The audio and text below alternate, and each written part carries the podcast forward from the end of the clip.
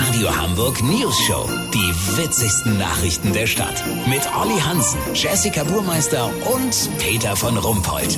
Guten Tag. Jedes Jahr stellt sich für viele die Frage, soll man Vögel im Winter füttern? Soll man ein Vogelhäuschen aufstellen? Unser Reporter und Hobbyornithologe Olli Hansen ist bei der Recherche zum Thema Vogelhaus auf ein ganz anderes Phänomen gestoßen. Welches, Olli? Peter, es geht bei der Frage Vogelhäuschen oder nicht gar nicht um die Vögel, sondern um die Menschen. Viele Leute träumen immer noch von der eigenen Immobilie als einzig mögliche Wertanlage. Familie Bresig aus Altona hat zu lang gewartet. Vor 20 Jahren wäre noch eine halbwegs bezahlbare Doppelhaushälfte in Relling drin gewesen. Und jetzt? Ja, jetzt können sie sich eben gerade noch ein Vogelhäuschen leisten. Wieso, was kostet ein Vogelhaus denn inzwischen? Also Peter, die Immobilienagentur Zwitscher und Vögler verzeichnet seit Jahren steigende Preise. Für das Vogelhaus Zeisig aus gebeiztem Kiefernholz mit elegantem Zinkdach muss man 295.000 Euro berappen. Trotzdem hat Bernd Bresig jetzt zugeschlagen. Besichtigt hatte die Familie auch ein gebrauchtes Hamsterhaus, aber der Vorbesitzer hatte da in alle vier Ecken gemacht, sodass der Boden von den ätzenden Rückständen schon sehr stark angegriffen war. Am Ende war das Vogelhaus die einzige Immobilie, die finanziell zu stemmen war.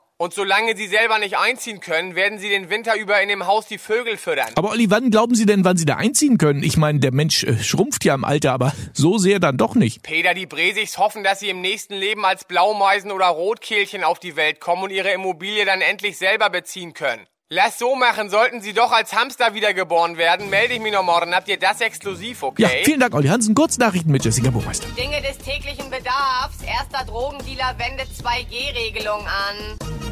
Mobilität, damit die E-Scooter nicht im Weg rumstehen, sollen die Mieter sie jetzt auseinanderschrauben und an den Hersteller zurückschicken. Hamburg, erster Einzelhändler lässt Kunden am Glücksrad drehen, ob sie seinen Laden betreten dürfen oder nicht. Das war's von uns. Wir hören uns morgen wieder. Bleiben Sie doof. Wir sind's schon.